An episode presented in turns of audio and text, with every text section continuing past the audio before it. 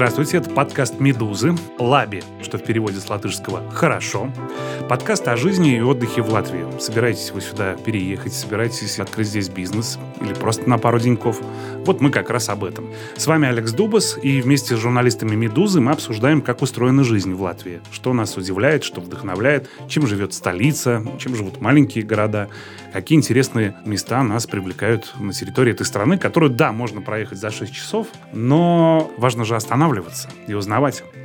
Этот подкаст мы придумали вместе с Латвийским агентством инвестиций и развития. Финансируется он из средств Европейского фонда регионального развития. Сегодня тему можно обозначить так.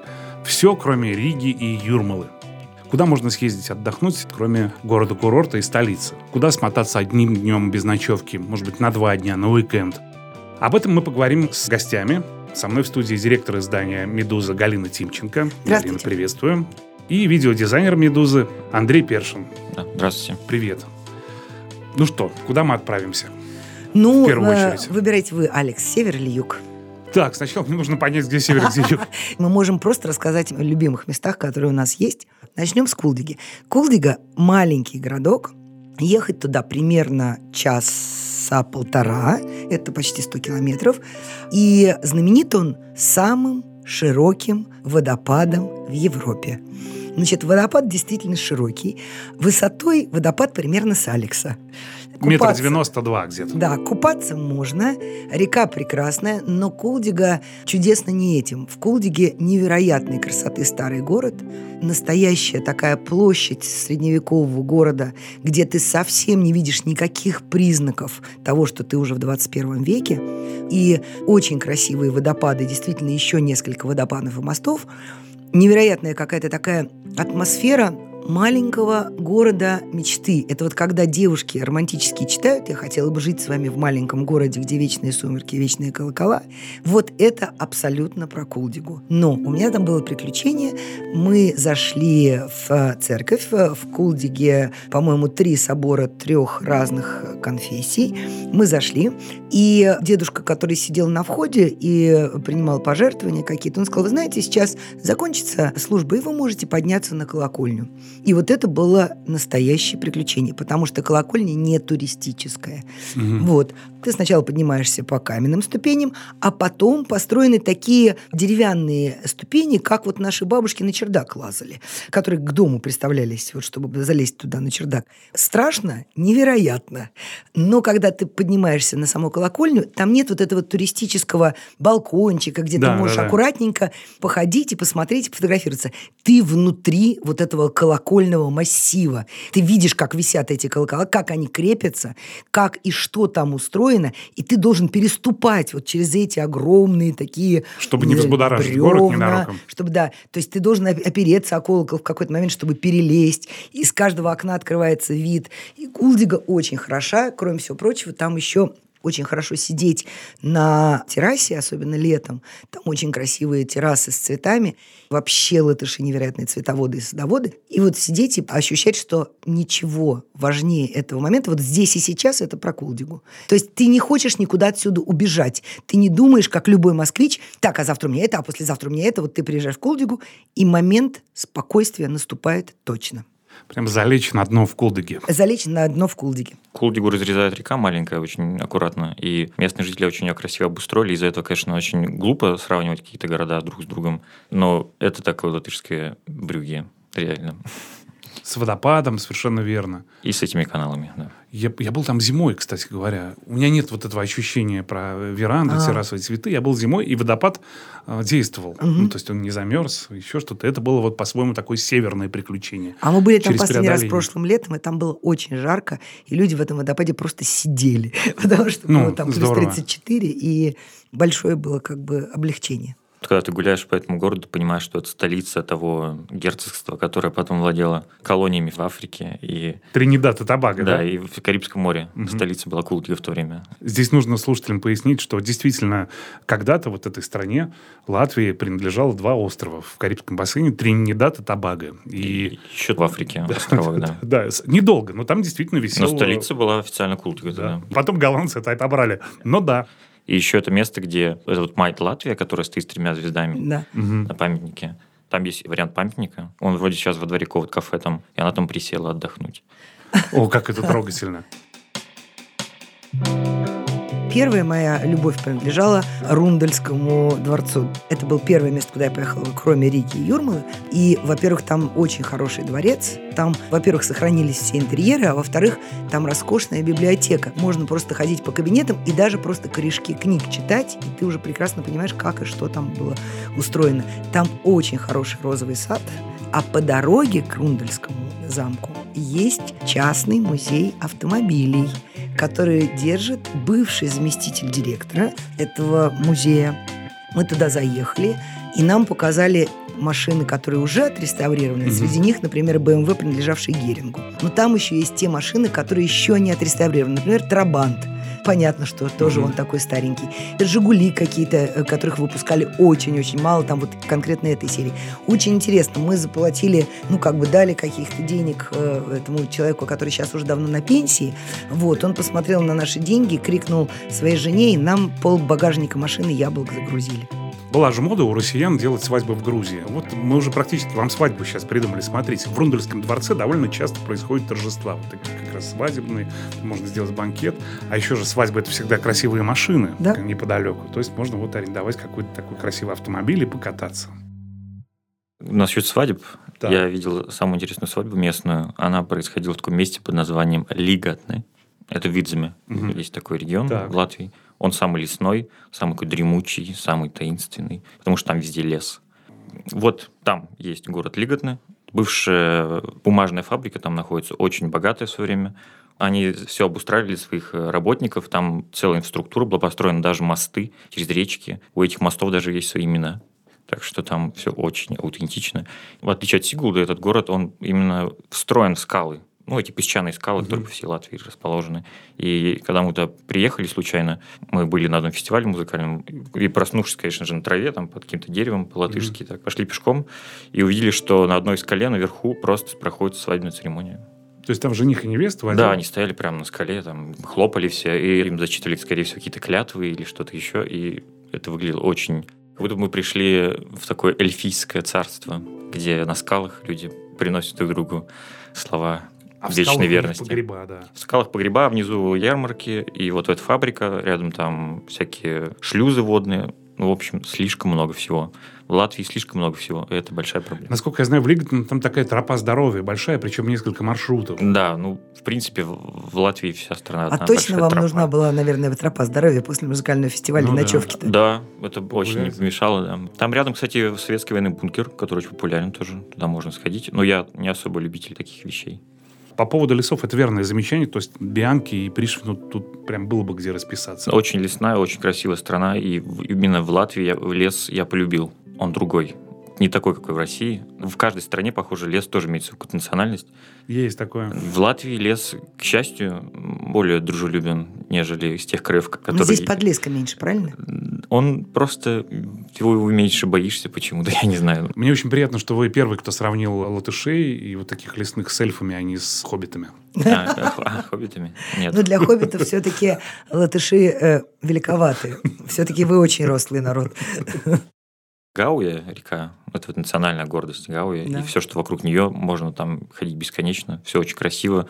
И даже э, одно написание Гауи в строку Google откроет перед вами просто такую бездну э, маршрутов, что, возможно, сложно будет выбрать, Здесь куда надо пойти. понимать, что мы говорим в том числе о маршрутах на плотах, потому что да. это какая-то забытая история. Есть компании, их несколько. Вы приезжаете на автомобиле, у вас плот, у вас там на борту, да, не знаю, мангал или еще что-то вы можете представить. И ваши автомобили едут вперед, куда вы причалите через сутки или в конце дня, или через два дня, какой маршрут вы выберете. И вот эта прогулка по воде двухдневная, это что-то невероятное. Особенно, если у вас сын подросток или дочка, и вот какая-то такая вот семейный тимбилдинг, я бы это сказал. Это э, немножко напоминает какие-то французские такие истории, потому что раньше по Луаре так mm. ездили, но только плот тянули лошади по берегу, ага. вот, и знатные люди так отдыхали на плоту. Так что можно себе представить, что не нужно ездить на Луару, можно Гауи. Да, да, да, вполне. Расслабляться не надо, Гауя очень река строптивая. Очень. Она быстрая, это правда, но, в общем-то, я не слышал, Ну что там были тоже. какие-то... Ну и лес тоже. Он очень может с- поиграть хорошо. Так что в лесу тоже надо быть на чеку всегда. Мы как-то шли по лесу в Латвии, перед нами пробежала косуля очень красивая. Моя жена, конечно, очень восхитилась этим, но первое, о чем я подумал, от кого могла бежать косуля. По-моему, здесь самая опасная э, рысь, если не ошибаюсь. Самый такой Да. ве- верх пирамиды. Ну, рысь вас сама испугается. У меня э, есть одна страшная история. Можно немножечко я разбавлю наш такой очень зефирный эфир? Я когда-то въехала в Латвию на машине, и моя подруга пишет, ну что ты поедешь в свою Ригу? Езжай к нам в Амацимс. Это небольшой такой поселок рядом с Цесисом, где они снимают дачу на лето. И я вместо того, чтобы проехать сквозь Ригу, я решила избрать другой маршрут. И меня как раз, значит, повел навигатор по сельским дорогам. После этого я поняла, почему в Латвии очень много машин, которые покрыты такой желтой пылью, потому что это была абсолютно дорога, как э, волшебник изумрудного города. Только не желтого Ага. кирпича, а из желтого песка со щебнем. Везет, что мало машин на таких дорогах, потому что как бы ты медленно не ехал, все равно камешки выскакивают из-под колес, можно словить его в стекло. Ехать мне еще долго, а уже начало темнеть, я начала нервничать устала и открыла все окна, чтобы холодный воздух был, и включила очень громко группу «Рамштайн», что меня обычно будет. Вот. э, Но таким образом я спасла себе жизнь, потому что я вылетела из-за поворота, а это уже начались вот рядом с Сигулдой такие холмы, да, это ну почти как в Тоскане, да, когда это все-таки не серпантин, но это по холмам мгм. очень извилистая дорога. И я вылетела из-за поворота и увидела медленно попу лося, который, испуганный звуками Рамштайн, уходил с дороги. Я бы не успела затормозить, конечно. А Рамштайн в какой-то момент Артем. Троицкий забавную историю рассказал по поводу навигатора в Латвии. Э, Я, может быть, перевру его историю, но смысл будет понятен. Э, Он, по-моему, в Эстонии сейчас живет. Да. Э, И ему нужно было, вот пригласили его друзья, условно, в наколку. Это такой вот мыс, э, конец Латвии. И вот они ехали, и, по идее, они должны приехать к обеду через два с половиной часа.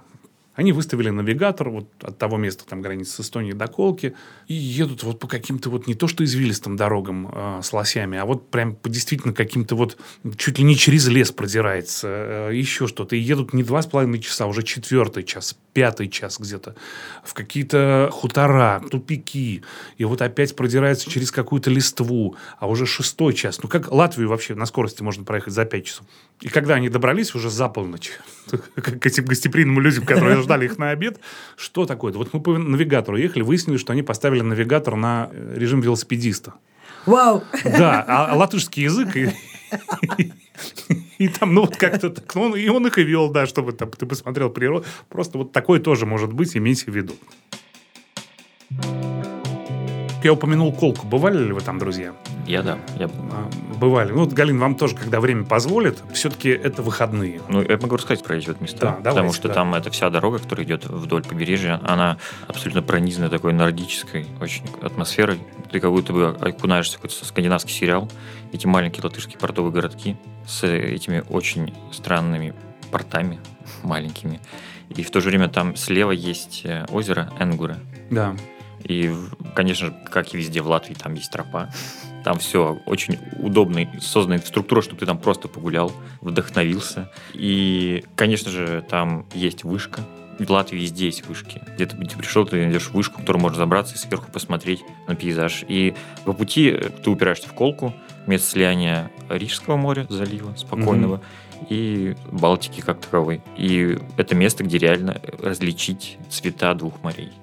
Очень, Да. очень красиво. Это правда удивительное место. Вот полумесяц. Рижского залива заканчивается, и начинается Балтика, Балтийское море. И на этой самой косе ты можешь там загорать, купаться, вот чуть потеплее, вот чуть прохладнее. Там стоит маяк. Еще 15 лет назад я не думаю, что что-то изменилось. Там были дырки простреленные в годы Второй мировой войны, там автоматные очереди. Где-то раз в три или четыре года оттуда совершали побег в, в советское время на каких-то лодочках в Швеции. Это самое близкое место к Швеции. А правда говорят, что колка немножко прирастает каждый год, и что там за последние, предположим, сколько-то там, 100 лет, она приросла там, ну, на 30 сантиметров. Территория Латвии стала чуть больше. Возможно, возможно. Вот что вот там э, та часть, которая песчаная, вот, ну как бы где, угу. там все время немножко намывает, и что как бы латвийский берег чуть-чуть все дальше и дальше вдается в Балтику. Ну нам же как-то надо компенсировать Это Тринидад, Табаго потерянные когда-то. Это знак. Да. Там же рядом Ливский берег. Это же все территория бывшей Ливов. Это такая уникальная нация, которая практически исчезла. И этот Ливский берег – это одно из самых очень пустых мест в Латвии. Это трасса, по которой ты едешь, ты нет вообще ничего. Да, да. И, это, и именно это сыграло роль, то, что было в свое время рубежом советской родины, и там было организовано очень большое количество военных баз, и колхозы, и людей из деревень стали перемещать и из-за побегов был запрет на ловлю рыбы простым людям в акватории. Да, да, да. Ливы практически исчезли. Но когда была независимая Латвия, один из местных ливов успел объявить, что он создает там независимое герцогство, объявил себя королем и отказался платить налоги. И вот был такой персонаж в Латвии. Молодец. Но там есть еще парочка ливских деревень, которые скорее сейчас исполняют такую более декоративную, декоративную функцию, но с Эстонии то приезжают, у них там проходят какие-то фестивали. Так что место на самом деле очень интересное. Да, да, да. Так что колка, вот интересное направление, действительно. А главное, что если ты в Дзинтере, э, в Майере купаешься в заливе, ты видишь эту колку. Вот она, вот она идет, идет, идет. Но поди mm-hmm. до нее доедь. Да. Это целое приключение вы все дальше, дальше. А я вот прямо поближе, поближе, можно? Мы очень долго смеялись, когда в самом начале очень много было работы, мы старались так далеко не ездить, но каждый сотрудник «Медузы» побывал на болотах в Кемере. Даже, даже вот. раза два. Да.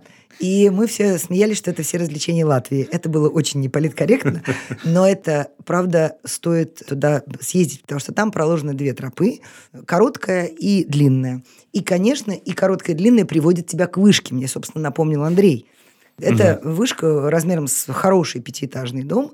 Ты туда забираешься и обозреваешь окрестности. Можно снимать все, что угодно. От собаки Баскервилей до, не знаю, там, любых фантастических фильмов. Там настил деревянный довольно широкий, угу. два человека разминутся спокойно. Но я, конечно, не выдержала.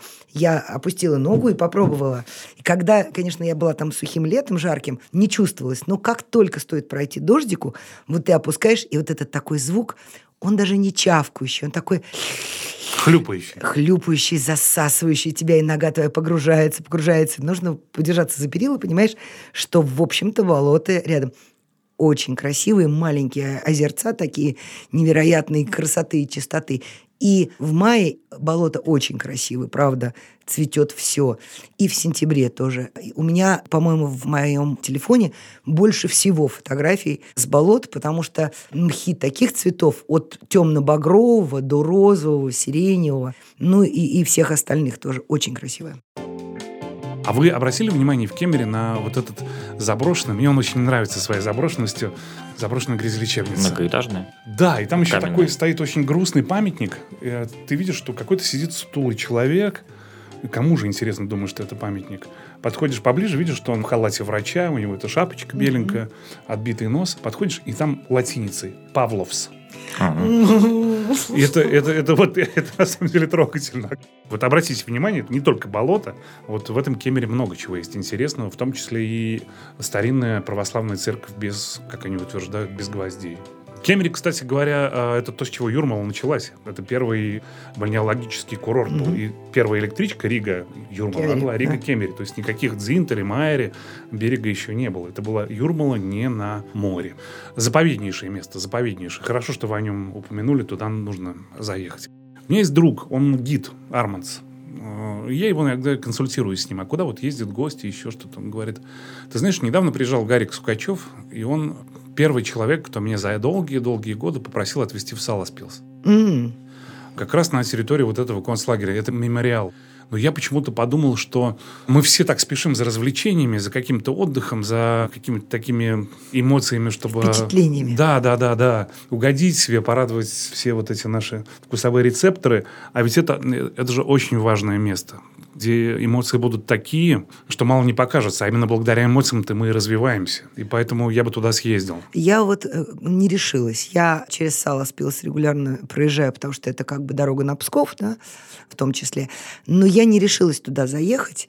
Но Время от времени я думаю, что, ну, наверное, если я когда-нибудь поеду в Польшу, я все-таки доеду, и сюда я тоже когда-нибудь доеду, потому что меня очень сильно, это может быть там печальная тоже нота, но меня очень сильно тревожат такие милитаристские настроения. После того, как ты приезжаешь в такие места, ты понимаешь, почему там моя бабушка, дедушка, ваши наверняка бабушки, дедушки, всегда, когда собирались за столом, был тост, лишь бы не было войны все, что угодно. Мы переживем любые трудности, мы будем стараться делать все, что лишь бы не было войны. И в этих местах ты понимаешь, угу. почему они так говорили. Мне кажется, что это важно. Если есть дети-подростки, или если есть друзья, которые так настроены очень воинственно, мне кажется, что такую тихую такую вот диверсию можно провести и показать такие места. Да, посмотреть, показать этот мемориал, и то есть это точно заставит задуматься. Мы с моим коллегой, дизайнером Ярославом, ездили как раз в выходной день в этот мемориал. Мы доехали на обычной электричке, вышли, шли через какие-то садогороды, такому очень пейзажу средней русской полосы. Рассуждали о наших вот тоже угу. бабушках, дедушках. И внезапно вот пришли в этот мемориал. Но мы ожидали, что он будет, конечно, да, не такой впечатляющий. Это сочетание бетона и леса выглядит очень сильно, и сам мемориал оказался намного мощнее, чем мы ожидали. Там действительно бьет метроном, который звучит как биение сердца. Mm-hmm. Над всем мемориалом в абсолютной тишине это звучит. И там очень сильные и большие скульптуры. И внутри, как еще ну, оказалось, самого мемориала находится еще экспозиция. Очень большая, с большой историей про то, как там было, с записями узников, с фотографиями и с историей создания памятника. Потому что история создания памятника тоже очень длинная, сложная. Он был очень противоречив для своего времени. Но это же было советское время, да? Да. Советское время, да, да. Архитекторы, когда построили его, они поглядели друг на друга и сказали, что, похоже, мы его сделали только для себя. Потому что многие его просто в то время не поняли. И это раз, потом это все-таки было окончание советского влияния mm-hmm. в Латвии, а новой стране молодой уже был просто не до этого. Mm-hmm. Там нужно было собирать себя потихонечку, организовывать. Ну, и отстраивать свою конечно, идентичность конечно. заново. И в этом смысле появилось некое такое странное, по-своему заповедное место, на которое нам действительно нужно обратить внимание, и мы не зря про это говорим.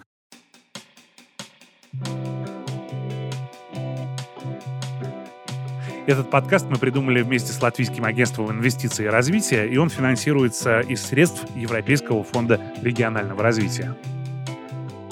Я, несмотря на то, что здесь вырос, прожил очень много времени, я никогда не добирался до Даугавпилса. Я был. Были. Расскажите, а я была совсем даже недавно. Расскажите, расскажите. Ну, ну давай, э, Андрюш. Какие впечатления от города? Ну, у меня впечатления очень интересные. А ты в музее Ротко был? Нет. Это самый известный уроженец Даугавпилса. Да, я, да, я Это самый, один из самых дорогих знал. художников, если не ошибаюсь, да, мира один сейчас. из самых дорогих художников. В Даугавпилсе, если я правильно понимаю, Ротко, его наследники одолжили на какое-то время. Я боюсь соврать, поэтому угу. не буду уточнять, на какое время они его одолжили. Но это интерактивный музей, это очень хорошо сделанная история. И это очень хорошо придуманный музей. Хорошо, что наследники Ротко помогли руководителю этого музея. Это, правда, один из лучших музеев вообще, который я видела. Он очень небольшой, но он очень достойный. Я вообще по музеям очень редко хожу. Больше хожу вокруг да около. Я люблю всякие дворы, людей там посмотреть. Mm-hmm. Тем более в Латвии это весьма безопасно смотреть на людей. И мы там гуляли по крепости. Там просто в черте города огромная крепость заброшенная. А я любитель такой подратости, такой mm-hmm. руинизированных зданий. Эта крепость, она соседствует с обычными жилыми домами. Там, то есть, бегают дети. Там везде звучит русская речь.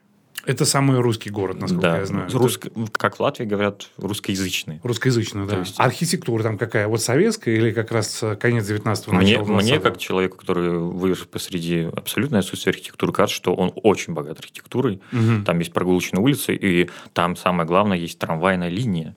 И там есть такие старые экспонаты трамваев, что я такие видел только в Хабаровске, честно говоря.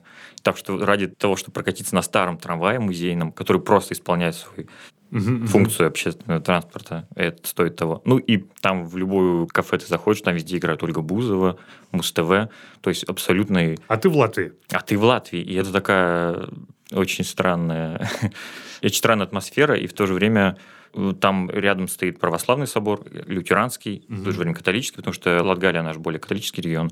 Там же находится, если не ошибаюсь, неподалеку самая главная святыня католическая, Агланская базилика. Да, вот. кстати, когда Папа Римский приезжал, его в Латвии встретили прохладно. Я даже удивился, что когда показали, что он был на площади Свободы, говорил, какой-то речи, там было так мало людей. И он потом просто на вертолет сел и полетел в Алгану на мессу. И там уже его встречали как супер мировую звезду. Несколько дней идут паломники, я тут как раз в сторону Дауга впился. Да. Но, опять же, возвращаясь к разным святым людям, когда в Латвию приезжает Далай-Лама, он приезжает сюда каждый год, здесь, конечно, тысячи паломников стекаются со всего мира. С В том Калмыкии. числе, конечно, из Калмыкии, потому что в Россию Далай-Ламу не пускают. Нельзя ему, да. И это самая ближайшая точка к России, куда он может приехать. И из Калмыкии, из Бурятии очень много людей тогда э, в Латвии. Все ждут, когда э, Далай-Лама будет давать учения. Я летел в этом самолете как раз полупустые рижские самолеты в это рижское Да. направление. Ну, да, сидят справа-слева ребята, похожи на чиновников, действительно, из Бурятии. И что-то то ли уснул, то ли еще. э, И вот пристегните ремни, мы через 20 минут сядем в Риге, я смотрю, а вокруг они успели переодеться. Переодеться. И они вот в этих своих Кафтанах. да, да, национальных костюмах, вот пол самолета вот этих ребят, которые прилетели к Они еще Далай-Ламе. очень такие красочные, такого оранжевого цвета, голубого яркого костюма. Причем он же был у нас в, в- в Советском Союзе, в России, чуть ли мы Горбачев. Ну, тогда с Китаем были другие Тогда отношения. Китаем, да. А здесь ты приходишь, э, там на сцене Гребенщиков, Варыпаев, Далай-Лама, а Алвис Херманис э, и, и буряты вокруг Калмыки. Ну, Это интересно, да. Они, да, они в этих нарядах национальных. И очень мило, когда они подходят друг к другу и говорят, ну что, Сергей, пойдем дальше, посмотрим Ригу. И ты понимаешь, что это абсолютно твои русские люди. И мне это очень греет душу, когда вот я их вижу тут на улицах. Я-то больше всего, на самом деле, все равно люблю Цесис. В Цесисе, когда ты приезжаешь в крошечный городок, где, например, есть шоколадная лавка, где делают шоколад, Мгм. как в фильме «Шоколад». И ты просто можешь посмотреть, как делают ручной работы шоколад. А потом ты выходишь, и вот на фоне этих небольших домиков стоит невероятной мощи собор, и выясняется, что здесь как бы столица Ливонского ордена Мгм. была просто. И за собором очень хороший памятник или скульптура. Я его для себя назвала францисканец. Но, к сожалению, я э, ленивая и не нашла описание. Это такой человек с фонарем. Ползущий немножечко, да? он да? немножечко ползущий. Говорят, что это служка или сторож вокруг этого собора, который обходит этот собор и проверяет, все ли в порядке. С фонарем светит горожанам. Почему францисканец, правда, понятия не имею. Хотя там Ливонский орден, видимо, я все-таки ошибаюсь. Видимо, все-таки это сторож. Он так трогательно, он так сгорбленно идет к собору с этим фонарем в руке, что, по-моему, там фотографируются все. И замок, конечно, Цесси Венденский, он очень красив. Там и развалины, и сам замок красив. Огромный парк, в котором, например, каждое лето проводится фестиваль демократии. И это одна из самых важных историй, которых вообще со мной случились. Потому что это маленький город. Ты въезжаешь, ну, во-первых, он очень ухоженный, как, э, в общем, Да. большинство городов. Во-вторых, очень хорошая архитектура. В-третьих, там каждое лето Гедон Кремер и его музыканты дают концерты, это Кремерата там играет, и, в общем, все хорошо там с классической музыкой. И... Там Латвийская национальная опера делают Да. ежегодно. И вот этот фестиваль демократии, который делается там, это такой очень небольшое ну, как бы событие, вроде бы как кажется. Но с другой стороны, вот здесь идет дискуссия о роли женщины в обществе. Вот здесь тебе рассказывают и показывают на слайдах, и ты можешь интерактивно в этом участвовать, как устроена система голосования. Здесь говорят, почему нужно голосовать. Здесь какие-то люди из медиа выступают. То есть это в течение всего дня вот в этом большом парке люди действительно обсуждают, а что такое свобода слова, а зачем нужно, не знаю, там, свободный обмен информацией, а какие-то базовые демократические ценности. И понимаете, это город, в котором живет 60 или 70 тысяч человек. То есть это по российским меркам очень маленький город, и это очень большой фестиваль. И там еще меньше населения. Там вообще, по-моему, 15. Есть на краешке Видземе городок под названием Гулбене. Да. Там есть огромное для тамошних мест депо, где была крупная ЖД-станция, и там есть настоящий паровоз на дровах, или на чем он там. Можно найти расписание, когда он туда подъезжает, и доехать до соседнего городка. А это регулярный рейс, но иногда просто в состав везет настоящий паровоз, который, когда ты едешь, он гудит, и оттуда идет пар. А это обычная железная дорога? Да, это обычно узкоколейная железная дорога, и там на этом вокзале еще есть вагон бывшей верхушки эстонской компартии, в которой можно переночевать. Верхушка эстонской компартии. Да. И также там можно арендовать дрезину. Вот. И сделать свое первое свадебное путешествие, что вы вместе с женой на дрезине едете куда-нибудь, например. И, ну, самое И проверить крепость ваших чувств Да. как раз на этой Друг- дрезине. с- другое развлечение, которое они предлагают. Тургруппой вы можете заказать, что посреди вашего увлекательного путешествия на вас нападают разбойники. Я серьезно говорю, при нас была э, куча финских таких бальзавского возраста женщин, нас резко остановили, и просто реально выходит такой комический разбойник с пистолетом каким-то с холостым, с маской, и они все такие хихикая выходят, такие, ой, нас ограбили, нас сейчас будут куда-то вести. И их реально высаживают и куда-то увозят. Я не знаю, куда их увозят, конечно, но... по Наверное, всему- выпивать и закусывать. Но дрезина мне понравилась больше. Это прекрасно, прекрасно. мне кажется, их увозят, потому что там пограничный регион, мне кажется, их увозят все-таки в соседнее Пыталово российское.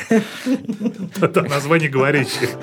Друзья, приезжайте в Латвию, здесь Лаби. Лаби – это по-латышски «хорошо», и так называется подкаст «Медузы» о жизни и отдыхе в этих краях. Сегодня мы говорили о том, э, что можно, чем можно заняться в этой стране, везде, кроме Риги и Юрмалы. Но мы не успели рассказать даже о половине. Не успели рассказать вместе с Галиной Тимченко, директором издания «Медузы», и видеодизайнером «Медузы» Андреем Першиным. Меня зовут Спасибо. Алекс Дубас. Спасибо вам э, за содержательную беседу. Спасибо, я также хочу сказать Латвийскому агентству инвестиций и развития, вместе с которым мы этот подкаст придумали. Подкаст финансируется из средств Европейского фонда регионального развития. Всего доброго. Пока.